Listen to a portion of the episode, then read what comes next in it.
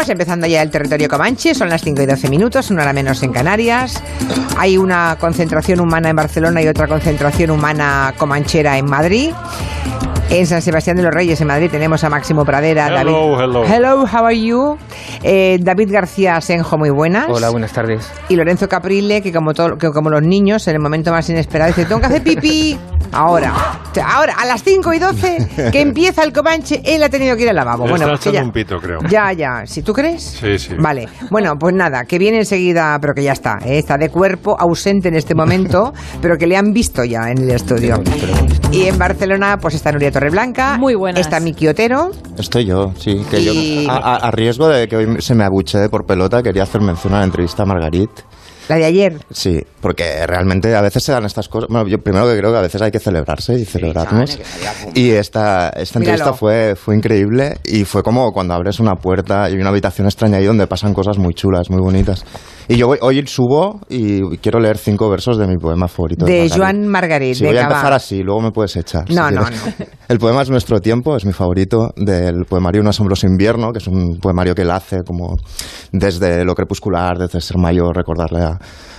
la juventud, y acaba así el poema. Son Supongo que te habrás concertado con Jan para ponerte música de fondo. No, no, sin música. ¿A palo seco? Sin, sin música. Palo- sí. Joan y yo sabemos que la elegancia está primero en un sin fondo y luego si quiere puede poner unas trompetas cuando acabe. Es nuestro tiempo, el poema es más largo, eh, aparte que va, va a aparecer dentro de mi nueva novela y por eso también me ha llegado especialmente. Eh, y dice, entre las azoteas, cada noche, se encendían las luces del ático de nuestra juventud. Entre las voces suaves y lejanas, alguna vez se oye un grito de pánico. Pero una herida es también un lugar donde vivir. Es fantástico, Margarit. fantástico. Pero Bueno. poco tiempo, ¿eh? Eh, Miki, para vi- ser- Vivir, pero poco tiempo en la herida. Para ser un buen Es que no hay otro remedio, hay que saber Sí. sonreír en la herida, Máximo. La verdad es que fue una delicia poder charlar ayer aquí con Joan Margarit y los que los que adoren la poesía o bueno, pues yo les sugiero que se bajen el podcast porque la verdad es que fue una charla interesantísima. Margarit es que desplegó mm, todo el encanto del que es capaz y toda la sabiduría de la que es capaz, pero así como sin darse cuenta, Mm. que es lo que más gusta de la sabiduría. Sin Esa gente que de pronto te deja un montón de sentencias y de frases para pensar, para darle vueltas, para sucumbir, pero él las dice como el que está pidiendo una barra de pan en la cola, ¿no? De una panadería. Y eso me parece que es lo fascinante de, de estos grandes personajes. Bueno, Luego, luego como arquitecto, que lo estuve escuchando ayer, dice, bueno, ¿y ahora qué digo yo después de, de este Claro, señor? claro, porque él es Porque, catedrático. David, en, en este poema que he leído, antes, os he leído solo el final, antes habla de la euforia juvenil que en sus primer- primeros edificios tenía cuando lograba que sus edificios aguantaran y superaran la, Mm. digamos, el límite del mar, de, de- que Nuestro habló de esto también Sí. en la entrevista. Sí, bueno, un, un poemario es cálculo de estructuras y tal cual.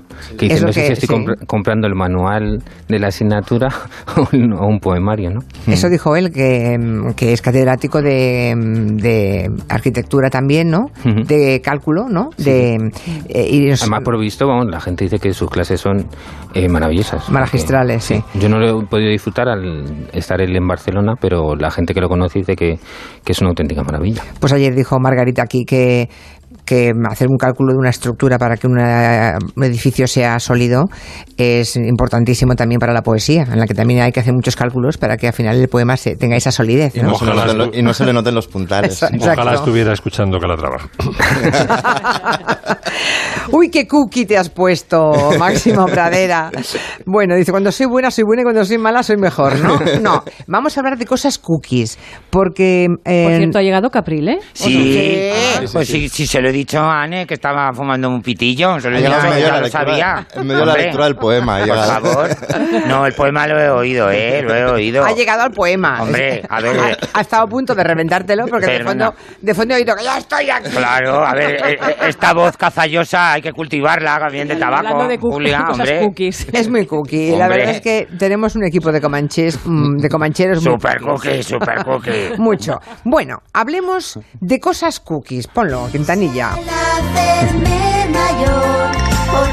Lo La verdad es que Miki Otero tiene una capacidad enorme para sorprendernos, porque igual un día nos habla de una canción punk de los años 70, como que hoy nos trae cosas cookies. O, o rebajo el, digamos, el nivel de la lectura del poema con Doraemon. Que Sí, porque la de acepta- Doraemon. Y acepta peticiones, que ya veréis en Navidades lo que va a traer. Pero, Vale, que, vale, pero exacto, que exacto. es que es Doraemon. ¿No sabes quién es Doraemon? Pues El- no. El gato cósmico. que No. está- No eras tan joven. Es que yo no había nacido, perdona. Es un dibujo japonés. No había nacido yo. ¡Qué morrazo tenemos! Es un personaje, y, y me sirve muy bien el pie porque es un personaje de, de ficción japonés, de, de dibujos animados, eh, que yo ya veía de pequeño y que sigue, es mi, mi hijo es muy Claro. fan, por ejemplo. Y mirad si hay Imperio de lo Cookie, que es de lo que vamos a hablar, que, el, que en, es- en Japón se creó un embajador especial para llevar el espíritu de Japón por el mundo y tal, pero es un cargo oficial y se le dio a Doraemon. Entonces el peluche de Doraemon va por ahí como en recepciones, en consulados y tal, hablando. Pero Y bueno, a todo esto es que existe un libro que se llama El poder de lo cookie. A eso íbamos. A eso Es- va, es ¿eh? un Hoy ensayo. Otero. Sí, es un ensayo de estos de sociología pop y demás que edita Alpha Decay. Se titula El poder de lo cookie, lo escribe Simon eh, May y parte un poco de lo que hacía Susan Sontag con, con las notas sobre, sobre lo camp, que es como analizar toda una tendencia. A ver, no sé si os habéis dado cuenta de que realmente vivim- vivimos sobre bajo una tironía de lo cookie, de lo achuchable, de lo mono. en, en inglés de lo cute, que se puede traducir por mono, achuchable o por cookie. No lo dirás por Ortega Smith, ¿no? No, él no, él estaría lo contrario de lo cookie. Aunque tiene algo de cookie con, con el birrete de la. De la Almeida, de la- quizás, un poco achuchable De la para legión. Ortega Smith. Pero de lo que habla en definitiva es que, que- que tienen en común Doraemon, que escuchábamos, con, con Hello Kitty, con Mariano Rajoy a su manera, Uy, uy, con uy, el uy. emoji del. de- con los emojis, con el emoji del gato con los corazones en los ojos, o con Mickey Mouse. Y a ver, esto nos hemos dado cuenta todos, ¿no? De que hay un montón de adultos por ahí que llevan como mochilas o camisetas de Hello, Cookie- de Hello Kitty, que llevan fundas de que llevan fundas de móvil y la funda de móvil de repente tiene orejitas de, de conejo. Yo llevo un clic de Famóvil en el móvil. Eso es Exacto, cookie. ¿ves? Eso, es totalmente cookie. Eso es cookie, claro. Tú eres Ya cookie hasta sin, hasta sin ese Pues yo llevo un clic. Aquí de los presentes, el más cookie, sin duda, es Lorenzo Caprile. Es Caprile. Hablando de clics, que hay una exposición preciosa de clics en el Palacio de Gaviria. Vale. ¿Ves? Todo va al No le rompas sitio. el rollo, pobre Pero- No, no, pero todo, está, todo, va, todo va al mismo mar. ¿sabes? Meter morcillas, meter morcillas la es gente, cookie. La, la gente, no, eso no es cookie. Capril es el protagonista del famoso chiste de que el tío que va al médico y dice, doctor, ¿qué padezco? Y dice, usted padece un nocito.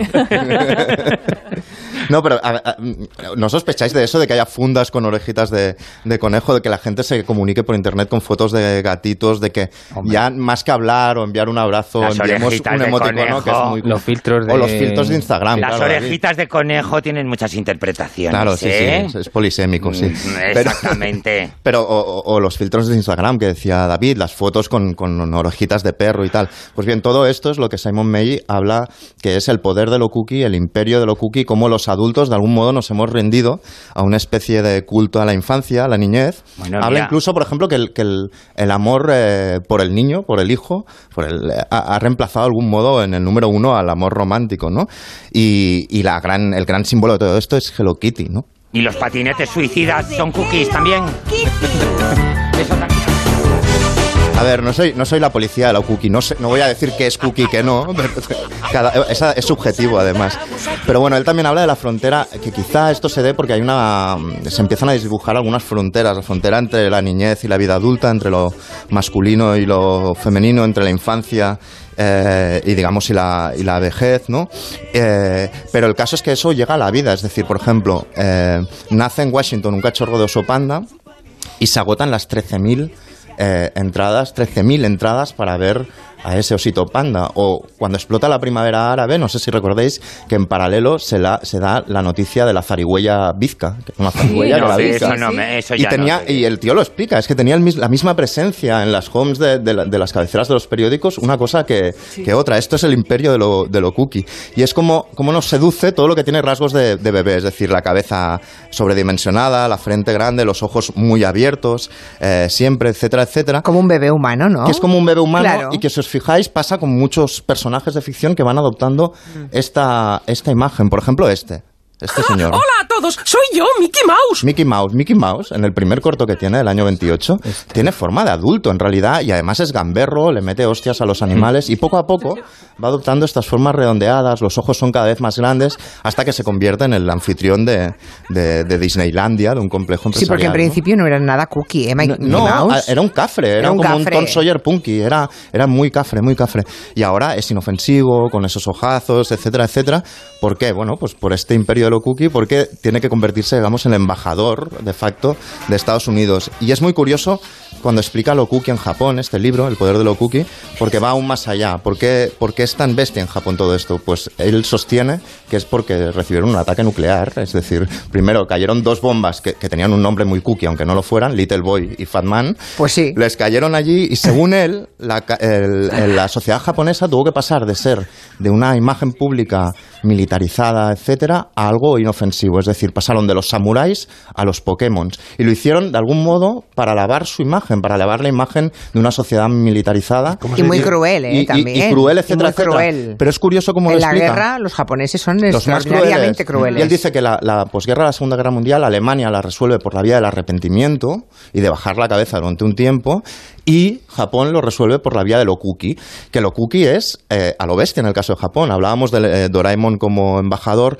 Los aviones militares de Japón tienen estampados personajes de, de manga, es decir, igual es un, un avión que lanza misiles, pero lleva estampado un dibujo de anime moni- monísimo, y es para la imagen que quiere dar eh, Japón fuera, pero también para la que quiere darse eh, a sí mismo, de algún modo para sacudirse eh, la culpa, ¿no? Y después habla de los políticos, Cookie, que ya me parece más heavy aún. A ver, atención, políticos cookie. En- Entramos en el apartado Esto más es- peliagudo. Es, muy opinable y muy A llevable a, nuestro a ver, a ver, terreno. ¿eh? Pero él dice, por ejemplo, eh, que George W. Bush pues, dice que no tiene que nada que ver con la moralidad o, que- o- o con la ética que tenga ese político, pero para él George W. Bush es cookie y su padre no lo era. por Estoy de acuerdo. Sí. ¿Por qué? ¿Cuál es tu opinión? ¿Por qué eso no sucede? Porque es algo irracional ver algo cookie. ¿Por qué? Bueno, porque la- las veces que le, le han dejado expresar su sentido del humor y mm, su cotidianidad, es un tipo que se ha reído de sí mismo y que resulta mm, achuchable. Sí, y, por- y porque ves como, como si fuera un- como si tuviera algún tipo de dificultad incluso para hablar. Lo ves aniñado de algún modo. Sí. Es el hijo pijo que de repente eh, se ha visto llevando, llevando Yo siendo que, yo que salió su señora diciendo que no se le podía dejar la, la sierra mecánica porque lo cortaba todo, ¿Ves? para mí se convirtió en un personaje cookie. O Es- cuando se atragantó con la galleta, todo está en esa misma línea Exacto. cookie. O cuando en el colegio le dicen que han caído las torres gemelas, esa cara que pone es de... Eh, exacto. ¿Y ahora qué digo? Pero este sube la apuesta, ¿eh? dice incluso que, que Donald Trump, pese a ser un indeseable y un sádico, Bueno. tiene un punto cookie. ¿Por qué? Por su propio aspecto. Camarero, la dice, cuenta. pare- Parece. A ver, yo, yo estoy aquí para. Eh, no me ataquéis a mí, estoy citando a, Ya, Si- ya, ya. a Simon Say. Eh, pero lo que dice es que sus formas redondeadas, esta, que sea tan, tan, tan desagradable físicamente, que parezca una especie de bebé grande, glotón e ignorante, es cookie. Y aquí, en Sí. nuestra política, ¿cuál sería? Por mucho que yo lo odiara Máximo, cuando estaba en ¿quién sería cookie? Uf, aquí hay poca cosa cookie, ¿eh? ¿Sí? A ver, sí, no sé. para mi criterio, ¿quién sería? Yo, yo pondría un ejemplo. Y todo su proyecto político se resume en una máxima. Cuanto peor, mejor para todos. Para y mejor. cuanto peor para todos, mejor. Mejor para mí, el suyo. Beneficio Claro, esto no es, un sam- no es una canción de electrónica de Quintanilla, esto lo dijo así tal cual. Para mí, porque Es cookie, a, a pesar Rajoy. de que yo lo atacara en su momento mucho, tal, no sé qué, bueno, porque, porque es un político de derechas peligroso y encima eh, Hombre, no hablemos de los papeles, ¿no? Eh, más, bueno, más Ayuso, ¿no? Eh, sí, los hay peores, pero para mí es Ayuso cookie. es mucho más cookie. Es cookie, como hemos oído en el corte, por su retórica cubista o esta forma de hablar que tiene. Sí, sí. Porque las imágenes que tenía de ocio, por ejemplo, esas marchas que hacía, que andaba como el pato Donald muy rápido, eh, cuando estaba en su tiempo Sí, libre, tenéis la imagen, sí. ¿no? Sí, o seguir que sale saludando a un barco, ¿no? Como diciendo... o saludando al barco, esa imagen dice, es "¿Quién otra. luego?". Exacto. O, o que te clavan una, una moción de, de censura y te vas a un bar y te estás Cinco horas, te estás cinco cinco horas ahí de, de sobremesa. Eso tiene algo de cookie. Y luego quería hablar por último de lo cookie como, como subversivo que está encarnado en este personaje. Yo soy Peppa Pig. Este es Peppa Pig, que es como... O sea, en mi casa ahora es como... Como, como en el stalinismo con los cuadros de Stalin, lo mismo con Peppa Pig. Está, ya está por todos los lados Peppa Pig. Pero la cuestión es que Peppa Pig en China se tiene como, como por, por un personaje subversivo y, y han llegado a ¿Pero acabar por qué? todos los vídeos de Peppa Pig. ¿Pero por qué? Porque, Porque un- empezó como algo infantil y tal, pero poco a poco hicieron uso de lo, de lo cookie, estrellas del punk eh, chinas, incluso, sí, sí, te lo juro. Eh, se empezó, cuando, cuando se enteró la sociedad de que, de que habían capado todos los vídeos de Peppa Pig, se convirtió en lo contrario, en un Ya, signo ya, ya, de subversión o de libertad individual, etcétera, etcétera. Y el, el gobierno dice lo contrario, dice que Peppa Pig eh, crea adicción en los niños que van a acabar gruñendo y saltando en los charcos. Y, y- y efectivamente cortó los vídeos, etcétera, etcétera. Y por el contrario, hay escritores, músicos, etcétera, subversivos que se ponen parches de Peppa Pig y aparecen en público como acto de, de rebelión. Hasta ahí llega lo cookie también. El imperio de lo cookie. Bueno, ¿alguien quiere añadir alguna cosa No, más? yo curiosidad por saber cómo se dice cookie en inglés, cómo lo- cómo- porque el ensayo original es... eh, Sí, The Power of Cute. Cute, Ah, cute. como mono, como... Ah, vale. Exacto, es que lo cookie es una traducción que, bueno, podría haber sido mono, podría ser de otra, podría haber sido otra palabra. Ideal, ideal. O ideal. Sí, pero cookie es más ideal, ¿no? Ideal es como traduce cute una persona que es cookie. Claro, No, no, cookie. si al final me llegan a mí todas las hostias. No es hostias. Ah, no. hemos- no, te hemos reivindicado como cookie, Caprile. Bueno, eh, enseguida seguimos con canciones, con la playlist que nos trae hoy Máximo Pradera, pero antes ha entrado aquí Guillermo para hablarnos del servicio guardián de Securitas. Sí, porque Seguridad Direct vuelve a revolucionar el sector con su nuevo servicio Guardián. Por primera vez, una empresa de alarmas es capaz de a ti y a tu familia también cuando estáis fuera de casa. Ante una situación de emergencia, pulsa el botón SOS de Guardián y uno de sus expertos de Securitas Direct recibirá tu ubicación exacta y te enviará ayuda en caso necesario, acompañándote en todo momento, porque si vas con Guardián, no estás solo. Contrátalo con tu alarma de Securitas Direct, llamando gratis al 945 45 45 o calculándolo online en securitasdirect.es.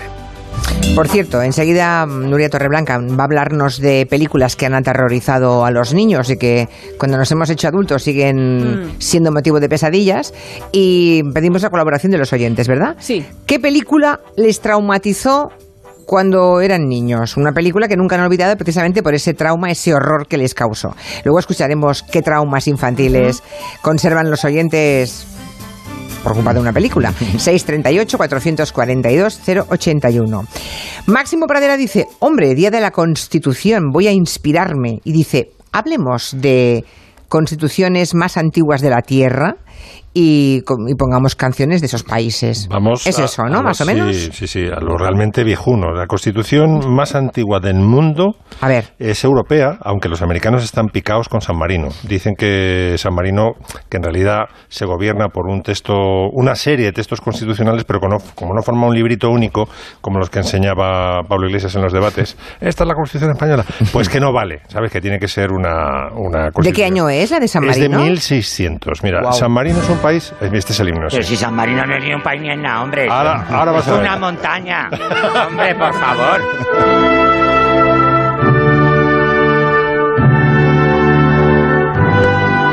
Este es su himno viejuno, que no tiene letras. eh, es un de los pocos himnos del mundo que, que es como el español, que no tiene, no tiene una letra. Vamos, tiene una letra no oficial, pero como tenemos nosotros tenemos la de Pero, alemán, pero- ¿no? pero- pero ¿qué letra va a tener si, si es que deben ser mil habitantes en esa montaña? A ver. Que es un centro comercial de, de, de souvenirs. Estás confundiendo, Caprile, la capital con el estado que tiene mm, 30.000 habitantes. La capital tiene 5.000. Bueno, fíjate, pues si Cuenca, que está vacía, tiene más. es un saludo a país Cuenca. muy, muy raruno. Mira, tiene dos, de un presidente de la República que en realidad son dos y que no se llaman presidentes de la República, se llaman capitanes regentes. Los eligen cada seis meses. Cada seis meses. O sea, eh, San Marino tiene cuatro presidentes de la República al año. Pero no hay elecciones. Bueno, en eso se parece un poco a España, ¿eh? Los eligen por- durante seis meses y además los procuran elegir de partidos contrarios para, se, se supone que así Claro. se, se contrapesan, ¿no? Hombre, para que pase algo, si no, ¿qué Pero acá son tan pocos que es como quién es el presidente de la escalera, ¿no? Van cambiando. Pues eso. Un poco de la comunidad de vecinos. Pues eso, si San Marino es como aquí, no hay quien viva, hombre, es lo mismo. Es un poco aquí en el que vive. Es un país muy, muy, muy, muy raro. Uno tiene, por ejemplo, más coches que, que habitantes.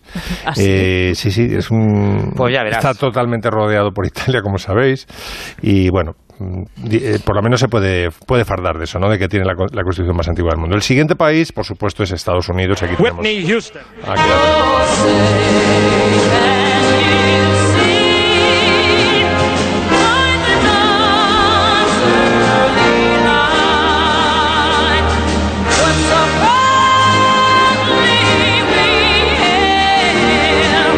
1788. 8, sí. Eh, y además inspiradora de muchas otras constituciones. Este momento de Whitney Houston es del año 91, estaba precisamente Bush, Bush, padre, ¿no? Bush padre, con la guerra del Golfo. Y bueno, yo creo que es de, la- de- Hay muchos famosos en Estados Unidos que han versionado el himno americano, pero yo creo que esta es de las más emotivas, la versión Sí, de. la de Whitney Houston. Es que lo tiene todo, eh, la voz tiene los pianísimos que hace en un momento dado, luego sale a plena potencia, hace falsetos, eh, cantado con buen gusto, yo creo que es una... Sí, estaba también en su mejor momento. Estaba en su mejor momento, sí, sí. A ver, Y, a eh, ver, un poquito más, espera.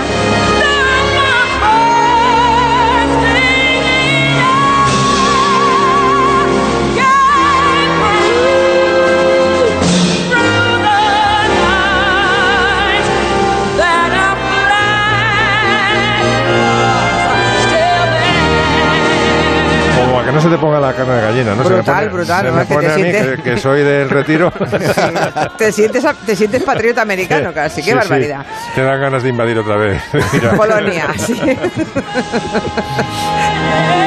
¿Y la última? La última, mira, Países Bajos, que no he traído el himno porque es un eh, es, es como el himno alemán, pero en malo, ¿vale? El himno eh, Deutschland, Deutschland. eh, es- el de la Alemania lo compuso Haydn, como sabéis, luego sacó incluso un cuarteto, y esta es una copia que no he traído. Pero he traído una música muy emocionante relativa a los Países Bajos, que es la música de Gustav Leonhardt. Es un clavecinista y un músico de época en todos los sentidos, porque marcó una época y se dedicaba a la música antigua, que se llama música de época, ¿no? Y he traído el preludio número uno de Bach del clave bien temperado.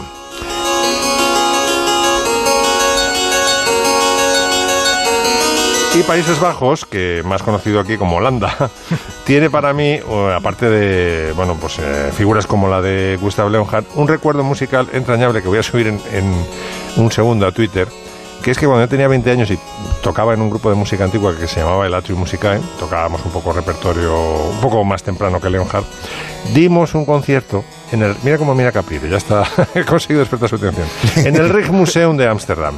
En el año 78, yo con 20 añitos, ¿no? Era un regalo, era la prim- de la primera visita de los ya reyes a, a Holanda y lo recibían, estaba Juliana todavía, porque en el año 78 Beatriz eh, subió al trono en el año 80, y entonces tocamos ante un póker de reyes, tocamos ante el, eh, la reina Juliana, su marido, que me parece que se llama... ¿No era Bernardo? Sí, se- es Bernardo de Lippe Biesterfeld y luego los, los, los reyes de España. Y, y entonces la foto que, que voy a subir, arrobada Julián La Onda, soy yo de frac. No. Con mi melenita. Con 20 años. Con mi melenita de la Sota de Bastos saludando a la princesa Beatriz. Pero a ver, si tocabas en ese cuarteto es que erais muy buenos. Bueno, el grupo era muy bueno. Yo, Un poco crepúsculo, ¿eh? ¿Eh? Sí, sí. Claro, es que que ser- sí, sí, el grupo era, el grupo era, era fantástico. Toca- eh, ¿Fuiste formal? ¿Te portaste bien? ¿O que Sí, sí, mucha- sí, era, entonces era, muy, mu- era mucho, menos, men- mucho menos cafre que ahora. Y toca, fuimos teloneros de, Tere- de Teresa Berganza y tocamos a un metro, no exagero, de la ronda nocturna de Rembrandt en el Rijksmuseum. O sea que cualquier movimiento de un arco de chelo podía rajar la ronda nocturna de Rembrandt. Bueno, voy a subirlo a robado. Bonita a- historia. Sí, sube, a- sube, que estamos todos deseando verte con el frac puesto, con 20 años y con melenita. Esto hay que compartirlo. Caprile viene mientras sube la foto Máximo Pradera. Caprile viene cargado de recomendaciones para ver exposiciones. Eh, enseguida nos las cuentas, ¿vale, Lorenzo? Claro. Venga, dos minutos. En Onda Cero, Julia en la Onda, con Julia Otero.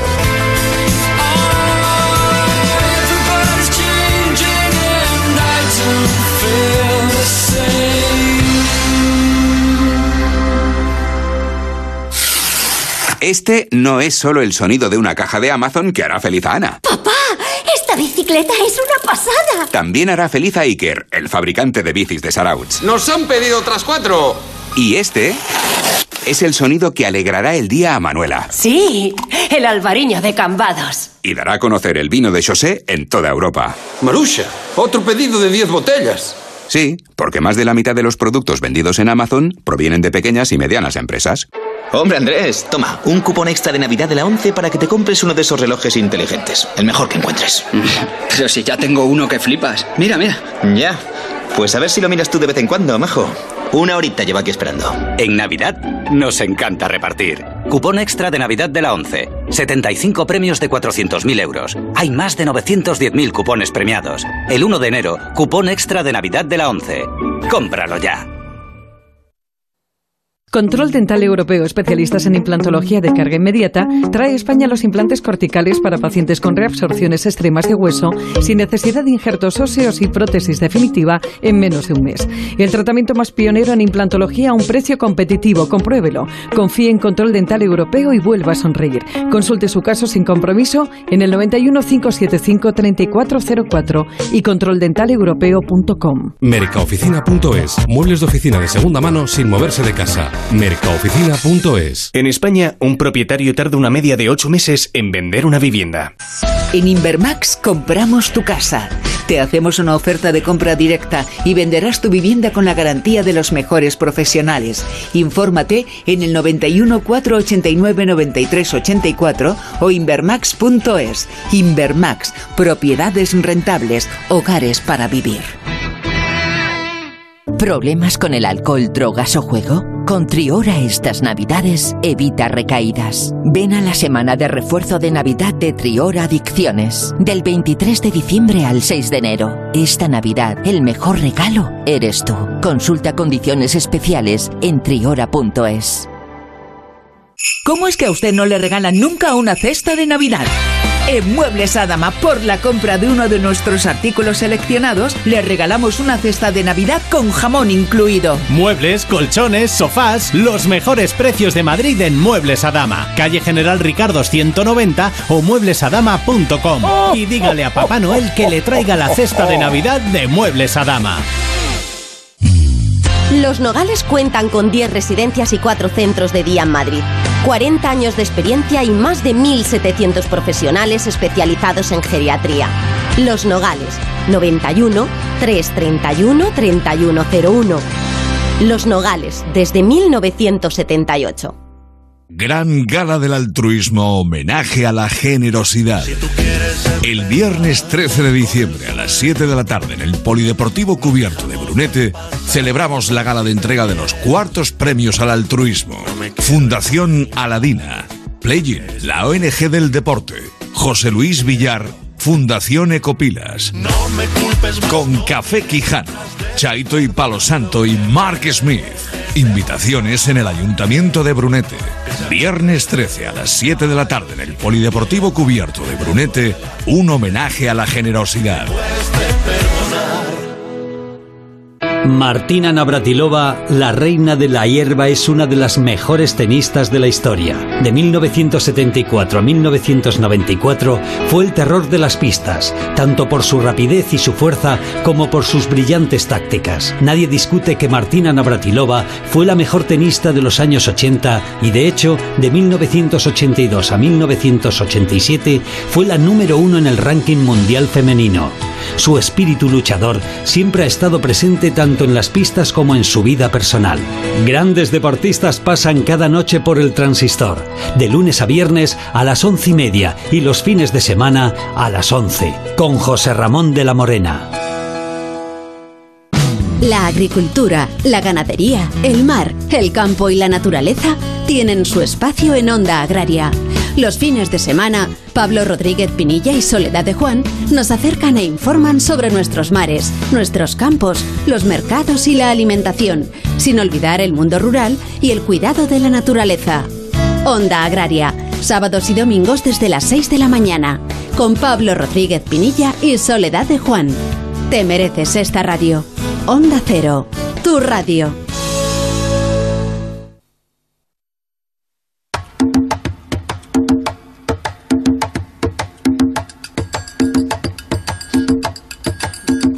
Las 5 y 40, una hora menos en Canarias, estamos en el territorio comanche de los viernes con Miki Otero, con Nuria Torreblanca, con Lorenzo Caprile, con David García Senjo, con Máximo Pradera.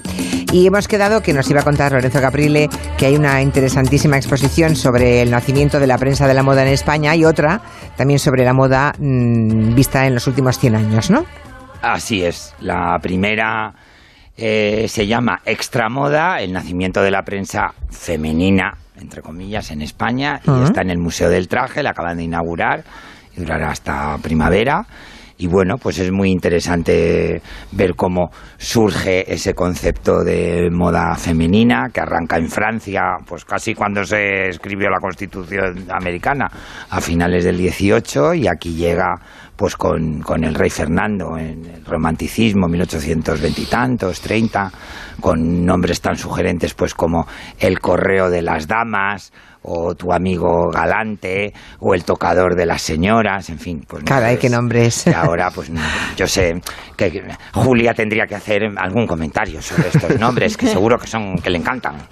Pues sí, Ah, hombre, que sí. todo hay que, claro, todo hay que circunscribirlo a su época. No, no, no. lo- yo lo que sí quiero defender es que la, la, la- la prensa de moda, la prensa femenina, en, en el siglo XIX fue el, digamos, el, el primer la primera ventana al mundo laboral para muchas mujeres que, que se enfrentaban pues eso a, a puestos de responsabilidad pues dirigir un, un periódico para mujeres o los primeros puestos como redactoras o, como taquígrafas o, o sea que fue una oportunidad pues para una incipiente y, primitivísima emancipación femenina y en ese sentido pues pues la exposición resalta muchísimo ese ese papel no ahora lo vemos todo muy lejano y muy y muy y Bueno, muy no creas, cookie, ¿eh? y Yo- muy cookie No, no, yo diría, yo diría eh, Lorenzo, que en los últimos mm, 30 años, eso que se entiende como la prensa, eh, las revistas de moda femeninas,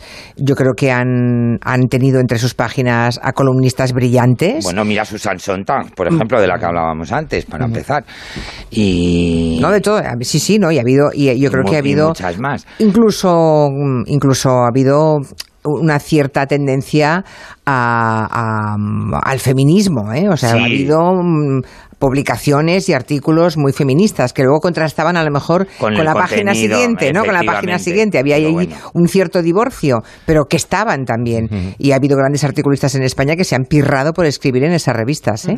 Y funcionaban también, funcionaban como escaparate de, la, de alguna industria de la moda que hubiera en ese momento. No, no, eran más, desgraciadamente no, me encantaría decirte que sí, pero la industria de la moda en España es algo muy, muy reciente y todos conocemos el gigante que está aquí no le vamos a dar más publicidad.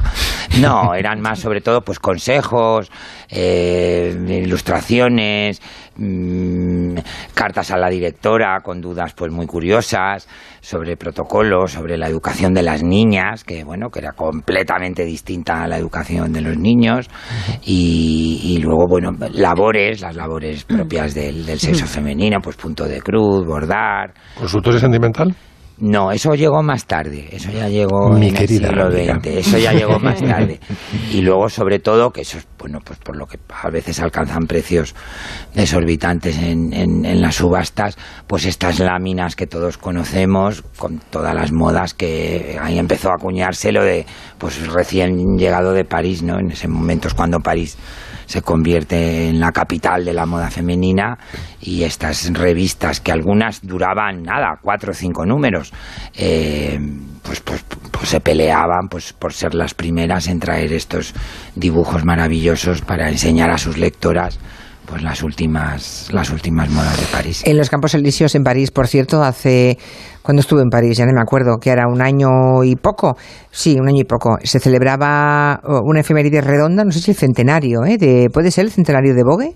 Puede Bueno, ser. Puede ser, ¿no? Sí, puede ser, y en los Campos Elíseos habían, habían montado una exposición en mitad de la calle con grandes, eh, con la, la cartelería, ¿no? Las portadas de las revistas convertidas en grandes carteles y, bueno, ibas atravesando todo una buena mm, zona de los Campos Elíseos y podías ir viendo las portadas de la época y esas portadas explican muy bien el, el, digamos, el movimiento de las mujeres y, y cuál ha sido el discurrir del discurso de las mujeres y del discurso feminista, ¿no? Se, se veía en cada una de las portadas el avance de década en década. Mira, hablando de portadas, hubo dos dibujantes, dos ilustradores maravillosos de, de- de esos años espectaculares, los 20 y los 30, que donde pasó de todo, bueno y malo, que fueron muchas veces portada de, de Vogue Francia. Uno es Benito y, y el otro, que era de Valladolid, y el otro, eh, Saint de Tejada, eh, que, mm, en fin, que trabajaron muchísimo, ya te digo, para Vogue Francia y, y que muchas veces sus trabajos fueron, fueron Mm. portada de Vogue Francia. Y la otra exposición Y la otra era la de los en 100 Palma, años, ¿no? Sí. En Palma de Mallorca, 100 años de glamour, en el, en el Museo de Bellas Artes de Palma. Y bueno, pues aquí el gran protagonista es mi amigo Joseph Casamartina, que espero que me esté oyendo, que desde aquí le saludo, que es el propietario, mecenas, en fin, de la primerísima colección de moda privada que hay en España, que es la Fundación Antoni de Montpalau. Y bueno, pues la excusa es un diálogo entre arte y moda, eh, pero en fin, que el, el Museo de Bellas Artes de Palma le ha, le ha brindado sus salas para que él las vaya salpicando con las mejores piezas de su colección. Creo que podemos mm, disfrutar de 80 de sus mejores piezas. ¿Qué hay, qué hay? ¿Perdón? Cuéntanos alguna, alguna pieza. Pues mira, no voy a ¿El dar bikini de. Maureen O'Hara? Mm, De no, O'Sullivan, perdón. Tiene la- las que a mí más me impresionaron fue un armario de una, una gran señora de Barcelona que ha tenido la, la- la suerte de, de- de que acabe en, en- en- en manos de Josep y son varios Christian Lacroix que para mí ha sido uno de los grandes de los últimos años, que ya desgraciadamente ha tenido que cerrar su casa. Y, y bueno, pues están ahí. Por y cierto. esa música de tiburón, pues, ¿qué? Por cierto, una vez... Me pongo una- muy serio cuando No, no, no, porque, me- porque vienen las pelis de terror. Por cierto, Ah. hablando, de, Cri- hablando de Christian Lacroix, en el año 91... ¿Qué, el- peinado llevabas tú en el año 91, Julia? No lo sé, bueno, pues, pues un moño seguramente, Sí, o sí. pelo de punta. Bueno, es Ah, vale. No, no, no, no, en el 91 ya no llevaba el pelo de punta. El- Ah. El, pelo me lo aplasté definitivamente a finales del 89. Ah, vale, vale. Vale, entonces, pero que en el año 91 en un programa me prestaron y tenían mucho interés en que luciera un modelazo de Christian Lacroix, que me dejaron una noche para aquel programa. ¿Y? Bueno, mm, no tengo palabras. ¿Pero para bien No o es- para mal? No, es que no, es- no, No el traje estilo, era maravilloso, pero pero, no no, es estilo. nada mi No es tu estilo. estilo. Se empeñaron mucho, pero no es hombre, nada mi Tú estilo. eres más Armani, más Donna Cara. No, No sé, pero de verdad que era un tono verde, una cosa mm, con es- pedrería. Bueno, bueno, No, lo tengo. hija Julia, es, no uno es- de, es uno de mis terrores infantiles. Bueno, Parecías de Vox, ¿no? Eso no quita para que sea uno de Hombre, los por supuesto. grandes, pero Que no, el problema era mío, no de Christian Lacroix, no, hombre, no, evidentemente. es una cuestión, pues, de estilos. Ya, exactamente. Claro. Hablando de estilos. Dice Martis que el de Poltergeist y Bambi, cuando era niña, le crearon trauma. Sí, estoy, Sí. estoy de acuerdo con Bambi. No sé, y Bambi, sí, sí. Hay más oyentes que tienen otras películas en su recuerdo que aterrorizan todavía cuando piensan. Yo puedo Hace decir años las de mías. joven, cuando, cuando llegaba a la casa de la aldea de noche, después de la discoteca, me, siempre me venía lo del perro de los Baskerville, porque siempre mordía feroz con aquellos colmillos de noche. Me asustaba mucho. Y luego, todavía actualmente, cuando quiero ir despacio en el coche y veo detrás por el retrovisor un camionero bigotudo, así con cara de mala uva, me acuerdo del diablo sobre ruedas. Uy, de pequeña fui a ver el Triángulo de las Bermudas y salí muerta de miedo porque todas las muñecas que veía, había una muñeca asesina en un barco que se comía a la gente, le mordía el cuello. Nunca más pude ver a mis muñecas con otra cara nada más que de miedo y las tuve que guardar todas en un armario. Fue terrible. La que me causó una gran impresión fue la película de, de la cabina. Yo era un niño y le decía a mi padre, dale un martillo, dale un martillo que rompa el cristal. Una verdadera, vamos, psicosis. La invasión de los ultracuerpos. La versión original en blanco y negro de los Madre, 50. Pero eso es, eso Estuve un mes mirando debajo de la cama a ver si me habían colocado la vaina. Mi novio vio tiburón de pequeño y ahora tiene 36 años y siempre que vamos a la playa, da igual que sea a Punta Umbría, a Chiclana, lo primero, lo primero que se pregunta es ¿a cuánta distancia de la orilla estará el tiburón más cercano? A ver qué hacemos con él. Otros oyentes hablan de pesadilla en el Street y Freddy Krueger. Yo me apunto a esto que dice Jordi en Twitter. ¿A qué, ve- ¿A qué viene esto? Nos lo cuenta enseguida Nuria. Bueno, pues leímos un artículo esta semana muy interesante. Los compañeros de ICON publicaron ese- esa historia, ¿no? En la que preguntaban a 20 personas por las 20 películas que les habían marcado, traumatizado específicamente la infancia, ¿no? Y hemos dicho, pues vamos a preguntar, recogiendo el testigo de los compañeros, preguntamos a los comancheros y a los oyentes también, porque es un tema que, que es muy, muy interesante destacar de vez en cuando, hasta para curarse un poco de aquellos traumas, ¿no? Hemos escuchado a Tiburón, que es un clásico, y yo creo que todo el mundo después de ver esa película se traumatizó al ir al mar, y no es broma porque, porque el colectivo de los tiburones blancos y los tiburones en general salió muy perjudicado, por no hablar también de- del turismo en algunas zonas. Es verdad que, afectó mucho durante aquellos años, ¿no? Eh, yo tengo algunos traumas, por ejemplo, hay una película que no le daba miedo a nadie, pero que se convirtió en una película de culto, se llamaba House, una casa alucinante. La vieja que vivía aquí estaba loca. Seguro que alguien se hartó de ella y la mató. Era mi tía. Un corazón de oro. Típica película de, de casa con, con bicho dentro, vamos a llamarlo así, ¿no? Eh, pero a mí lo que os digo sinceramente, lo que me daba más miedo era esta sintonía. la clave. sí. La clave. Sí, sí, sí. Música de Carmelo Bernaola. En directo desde el estudio 11 de Prado del Rey, con música de Carmelo Bernaola, no hay nada que supere este miedo. Hay mucha gente también que comentaba y comenta Pesadilla en el Mestrit, también decíamos Sí. eso, ¿no? Que el miedo a que al- el mal se meta en tus sueños y Sueños. pueda hacerte daño cuando no puedes defenderte es algo que aterroriza, ¿no? Lo de Freddy Krueger es brutal. sí. Pues yo pero- la vi hace poco y me reí un montón. Ya, bueno, ahora, Ahora, mira qué ahora te ríes, sí. pero ahí está el tema, ¿no? No sé a Critters, ¿y los critters? Bueno, los critters eran unos bichos que se enroscaban sobre sí mismos, se ponían como una bola, como una pelota, bajaban, corrían hacia ti y cuando volvían a su forma natural, que era como un gremlin en cutre, lanzaban cuchillitos y te mataban. Cuchillitos. Sí, puñalitos. a ti, Miki, también. Yo, esto eh, lo, hemos- pesa- lo- esto lo pesa- tenemos hablado. Pesadilla en el Street realmente fue. Además, la vi en un cumpleaños. ¿A quién se le ocurre? Una madre que la puso en el cumpleaños. Ah, muy buena. En el 8 cumpleaños. Claro. Sí. Dejaros- para nos la puso. en shock. Aquel día fue completito porque uno de los que estaban en esa fiesta me metió la primera bufeta de mi vida. No recuerdo por qué. O sea, me fui calentito a casa. Y, Y encima, claro, es peor porque cuando intentabas dormir tenías Qué miedo de que entraran. O sea, Claro. que fue un Yo 10 tengo, yo aquello. tengo dos. Eh, de, de mi niñez, Terror en el espacio, de Mario Bava, una película italiana de serie B o C, que sin embargo los críticos musicales dicen que tuvo mucha influencia luego en, eh, en Alien, en, en películas de Ridley Scott. Y lo terrorífico era que las caras desfiguradas, que eran, eran- si lo ves ahora te daría la risa, claro, eh, iba a la cámara con zoom a primer plano y yo pegaba unos botes en la butaca que no veas. Y luego ya de mi juventud, una película que recomiendo a todo el mundo porque está muy bien hecha, que es eh, Al final de la escalera, de Uy, Peter sí. Medak. Ujú. Al final de la escalera es una película terrorífica que ha, ha, influen- ha influido, a, por ejemplo, a Amenábar mucho y es una película de culto Mm. muy, muy bien hecha. Bueno, vamos, Yo no me puedo eh, duchar sin, con la puerta abierta. La Caray. puerta, no sea que entre la madre de... Más de una vez hemos hablado en este programa de los gemelos, los gemelos de las reformas. Yo no he visto ni un programa de estos, pero toda la gente de este equipo son aficionadísimos a Sí, los sí, sí. Scott que hacen reformas. Vaya, ¿eso es un problema? No, solo es un desperdicio de espacio. Vale. Ahora necesito investigar un poco más.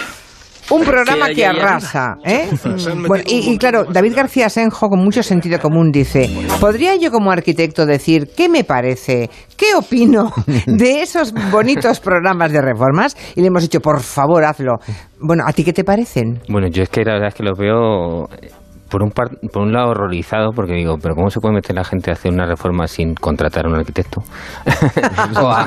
Tengo aquí a Noelia Danes que está en ello.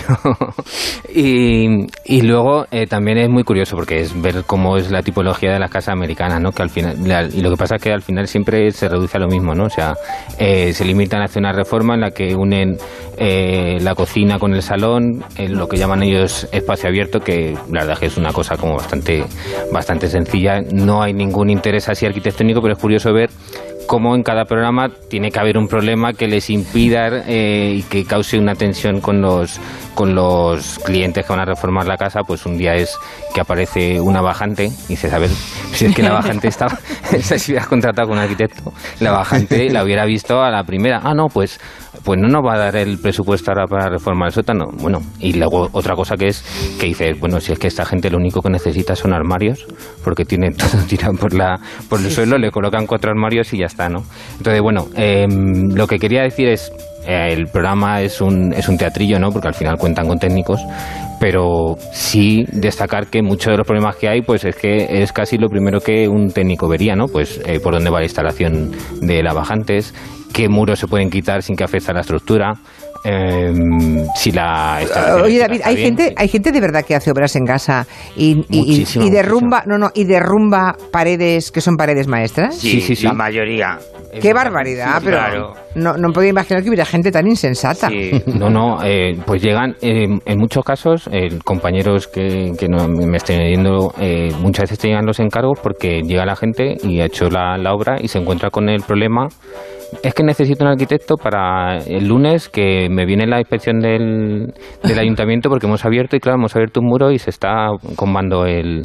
Ya bueno, pero es por- porque no hayamos tenido al arquitecto antes, porque a lo mejor es una obra súper sencilla que con un simple, una simple viga eh, que no cuesta mucho dinero eh, ahorraría problemas, pero la gente llega ya cuando está todo casi a punto de- del colapso. ¿no? La casa Entonces- destruida ya. Es el típico, programa, el típico programa que David eh, ve que no gritándole a la tele. Pues casi, sí, sí. Pero- pero diciendo David, te lo dije. En la, en la vida real también nos pasa como, como el programa este, ¿no? Que siempre hay amianto o mo.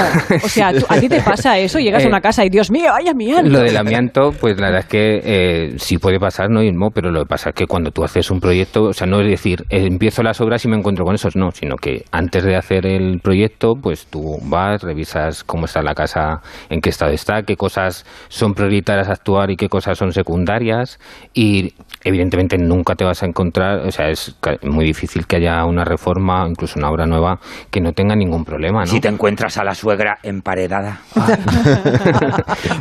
¿Qué sucede? Pues mira, eso, eh, mm, toquemos madera. De momento no te ha pasado, ¿no? Claro, ¿no? Has hecho una cata Pero- y no te ha salido suegra. Pero, hombre, la, eh, a ver, el programa es un teatrillo y por lo visto detrás siempre hay eh, un técnico que les asegura, pero eh, sí quería recomendar que la gente mm, trate de contratar un bien un, un arquitecto. Exacto, un aparejador, Por- un técnico, luego, un arquitecto, eh, sí. Que ten- estén con el título en regla, que no traten de eh, colar. Es Que, siempre- recue- que- que recuerden si hicieron la carrera o no. Exactamente, sí, que soliciten las licencias administrativas necesarias, que no siempre una obra menor eh, luego no puedes hacer. sótano, cosa de progres, cosa de progres, progres. sí, sí, sí, sí. Entonces, bueno, quería, a mí me hacía gracia, me hace gracia verlo, eh, porque dices, bueno, eh, es que mi profesión está justo ahí en lo que se están saltando esta gente, ¿no? Esta gente y otra gente también. Muy bien, pues quedan ustedes advertidos. Si hacer una reformita en casa, llamen a David. Bueno, a, Bueno, a los Davides técnico. del mundo. A los Davides tu colegio profesional. Oye, Máximo, como no va, no va a ser posible oír tres canciones de los países con constituciones más antiguas, de los tres que faltan, que son Noruega, Bélgica y Dinamarca, escogen la, no sé, la... la, la- Pues yo creo que la más emotiva de las músicas que de, este- de esta segunda parte es la, la Gallarda del Rey de Dinamarca, que es, eh, es una música de un inglés que se llama Jeremiah Clark, un, un barroco. Pero lo emotivo es que la BBC radiaba esta música durante la Segunda Guerra Mundial eh, en dirección a Dinamarca, e incluso hablaban en holandés, mm, eh, perdona, en, en- en danés, eh, para estaba, Dinamarca estaba bajo la dominación nazi para decirles que aguantaran y que iban a ganar la guerra. ¿no? Sonaba primero la emisión de la BBC hacia Dinamarca, sonaba la pa, pa, pa, pam, sabes que eso es la, la V, las, las cuatro notas de Beethoven. En Morse es la W de la V de Victoria, perdón, no ¿Ah, sí? W, la V sí. Y entonces siempre la BBC hacía pa pa pa pa y luego metía la, esta, esta música del de Dinamarca, de cuya Dinamarca, constitución es de mil- 849. 1849. Bueno, pues ya sé que os quedáis con ganas de hablar, pero chicos. Ha llegado nuestro morse, nuestro morse. ya volveréis el otro, otro día. Adiós a todos. Adiós, adiós. Fin de semana. Las seis, gracias, tiempo de noticias.